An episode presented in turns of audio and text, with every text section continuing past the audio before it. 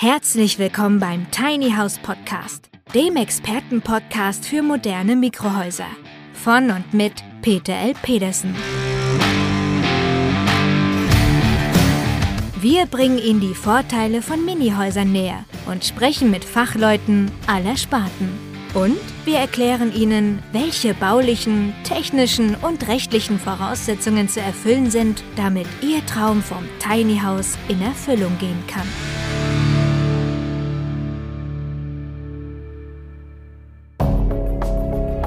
Eine kleine handwerkliche Brauerei und haben auch ein junges, innovatives Team beisammen. Und gerade für so ein Team ist es natürlich auch wichtig, dass man immer mal ein bisschen ausprobieren kann, ein bisschen spielen kann, dass man die Aromen auch ein bisschen ausreizen kann. Das Partnernetzwerk des Biosphärenreservats Flusslandschaft Elbe. Nachhaltig, natürlich, nah. Moin, moin, verehrte Tiny House Enthusiasten. Ja, diesen kleinen Vorspann musste ich euch einfach einmal jetzt vorspielen. Wir werden ja immer wieder gefragt, wo kann ich mein Tiny House aufstellen? Ja, und wer mir hier im Tiny House Podcast schon länger folgt, der wird von mir bereits die Information haben, dass Tiny Houses insbesondere etwas für die Menschen sind, die regional unabhängig sind und sich irgendwo in Deutschland ein wunderschönes Fleckchen suchen wollen. Und genau mit so einem Fleckchen Erde wollen wir hier starten, nämlich mit dem Landsitz im Biosphärenreservat Elbe auf der mecklenburgischen Seite zwischen Niedersachsen und Mecklenburg-Vorpommern. Und die Brauerei, die ihr im kleinen Vorspann schon gehört habt, ist die Vielanker Privatbrauerei. Sie liegt ungefähr so drei, vier Kilometer entfernt von dem kleinen Dorfteil namens Tevswoos. Und auch wenn es eine besondere Aufgabe sein mag, ein Bild, ein Video zu zeigen, nur im Rahmen eines Podcasts, will ich das hier einmal versuchen. Vielag liegt zwischen Hitzacker, Dannenberg auf der niedersächsischen Seite und Ludwigslust auf der mecklenburgischen Seite. Als ich das erste Mal von meinem privaten Wohnsitz zwischen Wismar und Rostock dahin gefahren bin, ist mir erstmal eines aufgefallen. Die Wälder, durch die ich fuhr, wollten fast nicht enden. Minutenlang bin ich nur durch riesige Wälder gefahren. Und kaum war ich aus dem Wald heraus, war ich bereits am Ortseingang dieses kleinen Dorfteils namens Tisvos. Was heißt dabei klein? Dieser Ortsteil hat nur knapp 400 Einwohner. Und am Dorfrand nördlich gelegen ist genau dieser kleine Landsitz für unsere Tiny Houses. Da hat ein baden-württembergischer Projektentwickler die ganze Fläche erworben und zufälligerweise passte der dort bereits existierende Bebauungsplan hervorragend für Tiny Houses. Zurzeit sieht man dort lediglich eine große Wiese, fast viereckig im Format. Zur einen Seite gibt es ein einziges Einfamilienhaus und zur anderen Seite, durchaus so 100 Meter entfernt, ist dann eine kleine Wohnsiedlung gelegen. Ja, und hinter dieser Fläche, man wird es kaum glauben, ist ein riesiger Wald gelegen. Also gleich vorab, für diejenigen, die einen Hund haben und dort wohnen wollen, ist es geradezu perfekt. Da stolpert man geradezu aus der kleinen Wohnsiedlung heraus und schon ist man in der wilden Natur. So etwas Ruhiges und Natürliches habe ich eigentlich nur einmal erlebt, nämlich auf dem Hof meiner Eltern in Dänemark in der Nähe von Appenrade. Und da habe ich mir seinerzeit einmal den Spruch erlaubt, wer Probleme mit Ruhe und Erholung und Abgeschiedenheit hat, der wird auch hier in Vielang-Tevswoos wahnsinnig. Bitte vergegenwärtigt euch, Mecklenburg-Vorpommern ist ein riesiges Land, schwach besiedelt und das kommt hier genau auch zum Tragen. Ruhig und natürlich heißt allerdings nicht, dass man jenseits der Zivilisation ist. Also das Brauhaus, das wir gerade eben im Vorspann hörten, ist so circa vier Kilometer, ich habe es nicht ganz genau gemessen, aber so ungefähr entfernt. Und die brauen da nicht nur das Bier, sondern sie zapfen es natürlich in dem Restaurant gleich auf dem Grundstück mit aus. Ja, und für diejenigen, die möglicherweise Tevswoos als Lebensmittelpunkt wählen möchten, sei gleich erwähnt, dieses Brauhaus hat auch ein paar Gästezimmer gleich in einem Nachbargebäude, sodass man dort auch Freunde, Verwandte und so weiter unterbringen kann. Für die Versorgung mit allen Dingen, die man so zum täglichen Bedarf benötigt, sind in den Nachbarorten Möglichkeiten in Dömitz, in Eldena und da findet man eigentlich alles. Wenn tatsächlich etwas fehlen sollte, dann fährt man nach Ludwigslust oder nach Dannenberg. Von Ludwigslust aus kommt man problemlos über die Autobahn A14 direkt in die Landeshauptstadt nach Schwerin. Ja, und ihr werdet es damit fast schon vermuten, ohne Auto wird es wahnsinnig schwierig, dort wegzukommen und dorthin zu kommen. Dafür ist es eben auch genau das Gegenteil von klassischen Touristenzentren wie Travemünde, Timmendorf oder Kühlungsborn, wo man vielleicht noch eine 20-Meter-Schlange an der Eisdiele findet. Ja, und nicht umsonst bezeichnen wir die Grundstücke, auf denen Tiny Houses nach unserer Vorstellung möglich sind, eben als Landsitze. Wir mögen diesen Begriff Tiny House Siedlung überhaupt nicht, weil wir denken, der ist schon langsam ganz schön verbrannt. Der kommt so aus der Anfangsphase, als die Tiny House Idee nach Deutschland kam, wo alles wild auf dem Campingplatz siedeln wollte oder irgendwo am Waldesrand illegal seine Hütte aufstellen wollte. Und da Tiny Houses in aller Regel nicht ausnahmslos, aber in aller Regel nichts für die Großstadt sind, sind es eben die ländlichen Bereiche, deswegen eben Landsitz. Und der Projektträger, das ist übrigens die Firma Wonderful, Wonderful übrigens dann mit W-O-H-N, also Wohnen und dann Wonderful kombiniert, hat diese Fläche jetzt in 22 kleinste Grundstücke aufgeteilt, die ungefähr so um die 250 Quadratmeter groß sind. Also gerade so eine ideale Größe, nicht zu groß, damit man nicht zu viel im Garten zu tun hat und nicht zu klein, damit es auch baurechtlich klappt. Denn auch für ein Tiny House gilt ja, was wir schon in einer anderen Folge besprochen haben, Baurecht und das heißt, ihr müsst Mindestabstände zu den Nachbarn halten, was ja auch Sinn macht, dass man sich wieder nicht so sehr auf der Pelle hockt. Und man darf ja auch nicht vergessen, eine besondere Problematik haben ja Tiny Houses, nämlich dünne Wände. Und das gilt nicht für die klassische Dämmung, äh, sondern insbesondere für die Schalldämmung. Rein baurechtlich betrachtet würden auch 150 Quadratmeter reichen, aber wir empfehlen durchaus so eine Größenordnung von 250 Quadratmeter, damit man nicht die Nachbarn gleich hört. Und genau aus diesem Grunde sind auch die Parkplätze für die Fahrzeuge am Siedlungsrand gesehen. Man kommt natürlich auch mit dem Wagen an das Grundstück heran, aber man parkt es dann direkt am Siedlungsrand. Ja, und für wen ist dieser Landsitz jetzt geeignet? Wir werden ja regelmäßig gefragt, ob man in einem Tiny House auch mit Erstwohnsitz wohnen darf. Also um es noch einmal ganz genau zu sagen, das Tiny House selbst hat mit dem Erstwohnsitz nichts zu tun. Es ist das Grundstück, das entscheidend ist.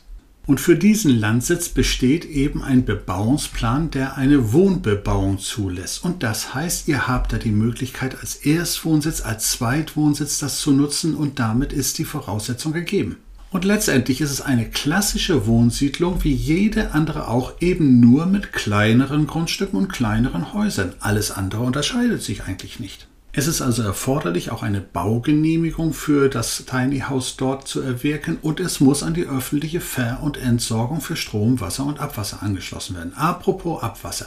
So klein das Dörflein sein mag, es hat eine Abwasserentsorgung, sodass man sich darüber auch keine großen Gedanken machen muss. Ja, und dann sollten wir auch gleich über den Mobilfunkempfang sprechen. Ich selbst habe einen Vodafone-Vertrag und habe dort 4G gehabt. Ich meine, es wird sogar gerade 5G eingerichtet. Ja, und dann kommt obendrein auch das Glasfaser nach Tevswoos und das soll im nächsten Jahr dort stehen. Alle dort angebotenen Grundstücke werden Kaufgrundstücke sein und zu den Preisen kommen wir nachher nochmal en Detail. Was die Bebauung jedes einzelnen Grundstückes betrifft, kann natürlich dort einiges gemacht werden. So gehört natürlich auch eventuell ein Carport oder ein kleines Gartenhaus dazu. Letzteres empfehlen wir ja grundsätzlich neben jedem Tiny House, sodass man dort Fahrrad, Rasenmäher, Werkzeug, Waschmaschine und so weiter unterbringen kann. Natürlich darf das Grundstück auch eingezäunt werden, das ist wieder interessant für alle Hundebesitzer. Ja, und weil natürlich viele unserer Kunden auch sogenannte Best Agers sind, sprich so ab 50, 60 Jahre alt sind, müssen wir auch darüber sprechen, was man dort selbst machen muss und was man eventuell bauen lassen kann. Also der Projektträger Wonderful organisiert grundsätzlich erst einmal die komplette Erschließung mit Strom, Wasser und Abwasser. Darum muss man sich erst einmal nicht kümmern. Die Erschließungsarbeiten sollen ja jetzt im Frühsommer, Sommer 2022 beginnen und dann hat man dieses Thema schon mal hinter sich. Die Anlieferung der Tiny Houses erfolgt ja bis zur Grundstücksgrenze. Danach kann man entweder selbst die Aufstellung organisieren oder der Projektträger übernimmt das dann natürlich für einen gewissen Mehrpreis. Unsere Tiny Houses haben ja grundsätzlich Rede, nicht um damit durch die Ardennen durch den Urlaub zu tingeln, sondern um es genau vom Tieflader herunterzuziehen und aufs Grundstück zu schieben. Dort wird das Tiny House dann auf Punktfundamenten aufgestellt und in aller Regel werden die Räder abgenommen, weil man sie dann nicht mehr benötigt. Bei den Punktfundamenten empfehlen wir übrigens sogenannte Schraubfallfundamente. Das kann man sich so vorstellen, das sind riesige feuerverzinkte Schrauben, die in das Erdreich hineingebohrt werden. Wenn die Monteure morgens anfangen, kann man bereits am frühen Nachmittag das Haus darauf aufstellen. Das heißt, der ganze Ärger, den man mit irgendwelchen Betonfundamenten hat, mit der Versauung des ganzen Grundstücks, hat man hier überhaupt nicht. Die Anschlüsse an Strom, Wasser und Abwasser müssen dann natürlich von anerkannten Fachbetrieben vorgenommen werden. Ja, und ist das erfolgt, dann kann man eigentlich schon, wie es so schön heißt, seine Zahnbürste ins Haus werfen und einziehen.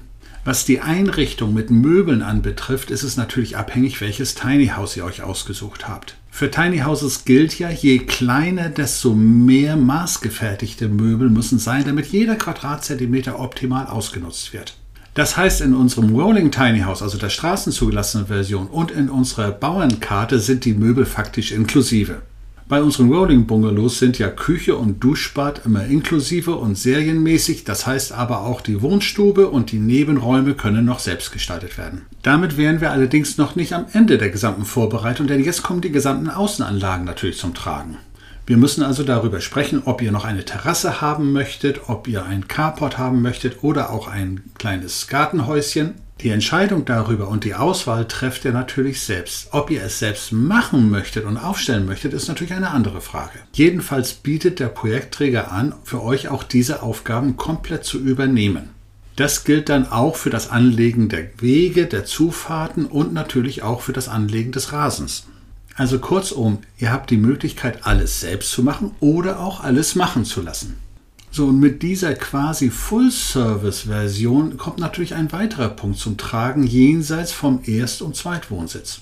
Zu uns kommen ja viele Menschen, die noch ein paar Jahre noch berufstätig sein wollen, erstmal ein Tiny House als Ferienhaus nutzen wollen und es dann natürlich als Erstwohnsitz beziehen wollen. Bis es soweit ist, möchte der eine oder andere es gerne als Ferienhaus vermieten, um natürlich die Kosten hereinzubekommen. Ja, und damit ist zwangsläufig auch der gesamte Service rund um die Ferienhausgäste verbunden. Das heißt Schlüsseldienst, Entreinigung, Wäschedienst, alles was dazu gehört, damit der Gast sich wohlfühlen kann. Wir haben auch diesen Punkt bereits mit dem Projektentwickler besprochen und er hat uns zugesagt, dass er dafür extra noch einen Service vor Ort organisieren wird. Damit übrigens nicht genug, es fehlt ja noch die Bewerbung für die Ferienhäuser. Dafür wird der Projektentwickler eine eigene Website einrichten. Die wird verlinken mit den üblichen Buchungsplattformen wie Airbnb, Booking.com, Atraveo, TUI und wie sie alle heißen. So, und hier kommen wir übrigens auf einen Punkt, den wir vorhin schon angesprochen haben, nämlich die Hundebesitzer. Ich spreche das bewusst hier an, weil auch wir privat zwei Hunde haben. Ja, und wenn wir mit denen einmal in den Urlaub fahren wollen, dann müssen wir sehr, sehr genau sehen, wo wir denn überhaupt die Möglichkeit haben, mit zwei Hunden unterzukommen. Dafür gibt es spezielle Websites direkt für die Möglichkeit, Urlaub mit Hund zu buchen. Ja, und natürlich gibt es auch Angebote für Urlaub mit Hund an der Ostsee, an der Nordsee, und auf den Inseln. Aber darf man da auch wirklich alles machen? Wer selbst Hunde hat, wird wissen, wie nervig das sein kann, in Touristenzentren mit Hunden rumherzulaufen oder auch einen Hundestrand zu besuchen. Für ausgiebige Spaziergänge mit Hund macht es eben Sinn, abgeschiedene, ruhige, natürliche Ecken wie eben dieser Landsitz Tiefsvoß zu nutzen. Wir halten also erst einmal fest, dass der Erstwohnsitz und Zweitwohnsitz möglich ist, auch der Übergang als Ferienwohnung und dann Dauerwohnung möglich ist. Und jetzt kommt das nächste. Lasst uns auch darüber sprechen, dass dieser Standort für Kapitalanleger interessant ist. Ich habe nun wenig Lust, über Inflation, Geldentwertung und sichere Kapitalanlagen zu diskutieren. Das ist ja nicht mein grundsätzliches Thema.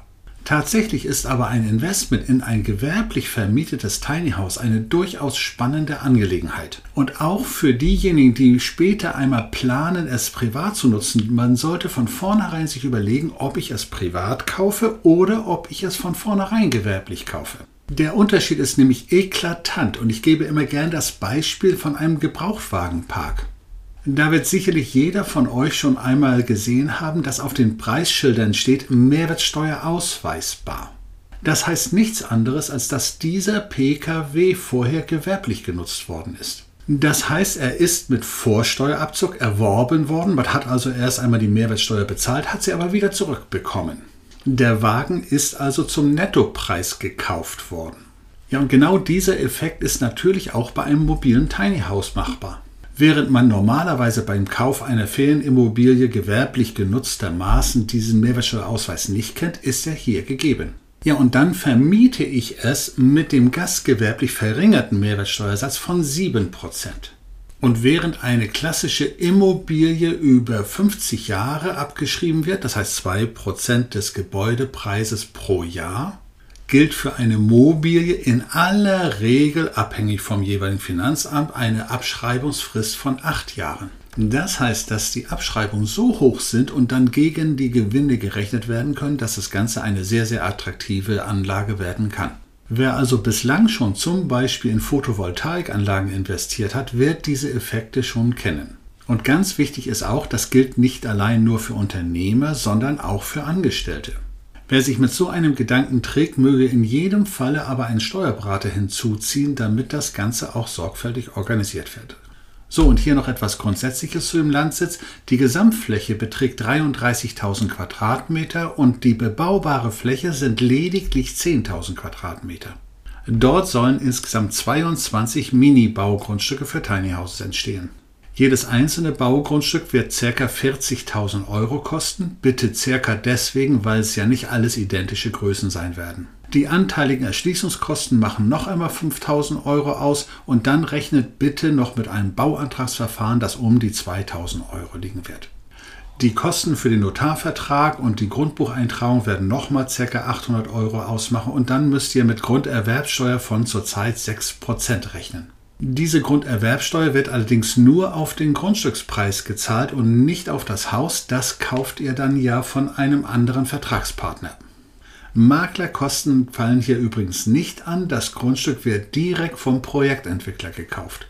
Als nächstes müsst ihr ungefähr mit 5000 Euro für die Punktfundamente rechnen. Das wird in jedem Fall erforderlich. Und was ihr dann auf dem Grundstück selbst macht oder machen lasst, ist natürlich davon abhängig, was ihr gerne möchtet.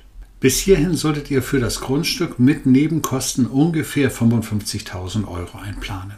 Ja, und welches Tiny House ihr euch dann mit welcher Ausstattung aussucht, das ist natürlich eine ganz andere Geschichte. Auch macht es sicherlich einen Unterschied, ob ihr es nur privat nutzen wollt oder für die gewerbliche Vermietung einsetzen möchtet. Entscheidend ist natürlich immer, dass das Tiny House auch tatsächlich als Wohngebäude und als gewerblich genutztes Ferienhaus auch genehmigungsfähig ist. Das bedeutet, ich brauche alle Papiere von der Baustatik über die Bauzeichnungen, über die Baubeschreibung bis hin zum Wärmeschutznachweis gemäß Gebäudeenergiegesetz. Diese Unterlagen gehören wie bei jedem anderen Haus, auch bei einem Tiny House, immer standardmäßig dazu. Wer das Haus nur privat nutzen möchte, hat sicherlich eine ganz andere Vorstellung als derjenige, der es jetzt gewerblich nutzen möchte. Der private Nutzer wird möglicherweise sagen, ich möchte etwas mehr Fläche haben, deswegen nehme ich zum Beispiel einen Bungalow, der dann zwischen 40 und 57 Quadratmeter Grundfläche hat. Wer es etwas sportlicher möchte, nimmt vielleicht das straßenzugelassene Tiny House, das ein typisches Single House ist. Für die gewerbliche Vermietung eignen sich die Tiny Bauernkarten perfekt. Einerseits ist es bereits der Eyecatcher bei der Buchungsplattform, denn diese Buchungsplattformen bieten ja immer so ein paar Auswahlmöglichkeiten und da muss man in dieser Auswahl drin sein und da muss man ein schönes Bild haben. So, und was ist schöner als eben ein kleines Fachwerkhaus? Und dann lass uns noch einmal auf die Hundebesitzer zu sprechen kommen. Die Bauernkarte hat eine ganz, ganz große Besonderheit. Sie hat zwei Eingänge, wenn es gewünscht wird. Einmal den Haupteingang, der direkt in die Wohnstube geht und einen zweiten Eingang über das Duschbad. Der Hundebesitzer wird sofort wissen, worum es geht. Ja, natürlich, der Hund kommt mit nassen Pfoten verdreckt rein ins Haus. Und dann wird er eben erstmal über das Duschbad hereingelassen, sodass die Wohnstube sauber bleiben kann. So, und dann sollten wir doch noch etwas über das Thema Finanzierung sprechen. Wer mir schon etwas länger hier im Tiny House Podcast folgt, wird mit Sicherheit auch das Interview mit dem Thorsten Krieger, dem Vorstand der PSD Bank in Hannover, miterlebt haben. Denn hier kommt ja genau das zum Tragen, was wir dort diskutiert haben. Wir haben ein klassisches Baugrundstück. Es ist eine Baugenehmigung erforderlich. Es ist ein baugenehmigungsfähiges Tiny House als Energiespar, als Energieeffizienzhaus vorgesehen. Und dann kann die PSD-Bank ein ganz normales Hypothekendarlehen anbieten, das mit einer Grundschuldeintragung besichert wird. Wir sprechen also über Finanzierungskonditionen jenseits der üblichen Mobilienkredite, die sonst andere Banken anbieten, wenn es um Tiny Houses geht. Wer also sein Tiny House und sein Grundstück nicht bar bezahlen möchte, dem empfehlen wir ausdrücklich einen Kontakt zur PSD Bank nach Hannover. Das gilt natürlich insbesondere für diejenigen, die ein Grundstück hier als Kapitalanlage planen. Weil für diejenigen gilt ja der besondere Aspekt, dass ich einmal die Gesamtrentabilität berücksichtigen muss und die Eigenkapitalrentabilität. Und das eingesetzte Kapital, wenn das zum Beispiel nur 20 Prozent ausmacht, ist natürlich viel, viel spannender.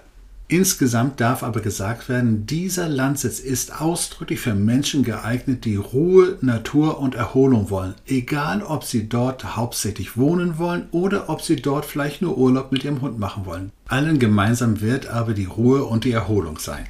Und vielleicht noch ein Aspekt, der gerade für diejenigen interessant ist, die es dann zwischendurch nur als Ferienhaus nutzen wollen. Dieser Landsitz ist ja bewusst geeignet für Hauptwohnsitz, Nebenwohnsitz und Ferienanlage. Der Landsitz wird also ständig belebt und ständig bewohnt sein. Und das hat einen riesigen Vorteil gegenüber speziellen ausgesprochenen Ferienanlagen, die vielleicht monatelang leer stehen und wo jeder mal vorbeikommt, um nachzusehen, ob es da was zu holen gibt. Wer sich jetzt angesprochen fühlt und Interesse an diesem Landsitz in Tevswoos hat, für den habe ich in den Show Notes einige Websites hinterlegt. Einerseits empfehle ich euch die kleine Website elbetal-mv.de. Das ist die offizielle Website für das Biosphärenreservat Flusslandschaft Elbe Mecklenburg-Vorpommern, wie es genau heißt. Konkrete Informationen zu diesem Grundstück habe ich auf unserer Website rth.sh hinterlegt. Also als Domain-Endung nicht de, sondern sh für Schleswig-Holstein. Da sind dann nicht nur die Zahlen und Daten, die wir eben besprochen haben, aufgeführt, sondern auch ein kleines Video, das ich selbst gedreht habe. Ich erlaube mir nämlich den Spaß, bei Grundstücken, die ich für geeignet halte, meine Drohne fliegen zu lassen. Und mit der geht es einmal komplett über dieses Grundstück. Am Ende geht es dann nach oben, damit ihr diese ausgedehnten Wälder seht. Und dann geht es einmal 360 Grad rundherum, damit ihr auch euch die Umgebung anschauen könnt. Ja, und dann sei mir noch ein letzter Aspekt erwähnt, die ich besonders für diejenigen ansprechen möchte, die vielleicht mit Mecklenburg-Vorpommern noch nicht so viel anfangen können.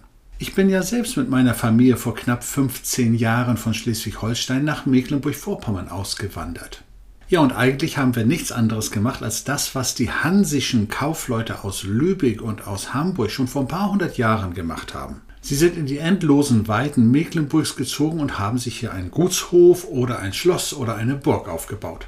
Für uns hat es allerdings bei einem kleinen Hof schon gereicht. Ja, und ich kann mich noch sehr gut daran erinnern, dass faktisch alle meine Freunde vor 15 Jahren sich fragten, was will der da drüben im Osten? Also ganz ehrlich, da wo andere Urlaub machen, leben zu dürfen, ist schon gigantisch.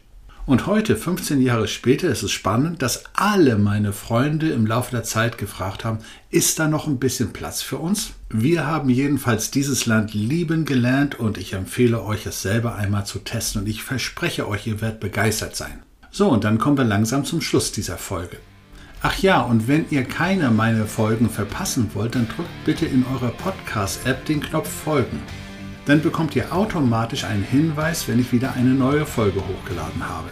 Und in diesem Sinne, verehrte Tiny House Enthusiasten, träumt weiter euren Tiny House Traum. Lernt dazu, kauft nicht blind und dann wird es auch mit eurem Tiny House Traum in der Realität funktionieren. Und damit verbleibe ich wieder bis zur nächsten Folge. Euer Peter Petersen.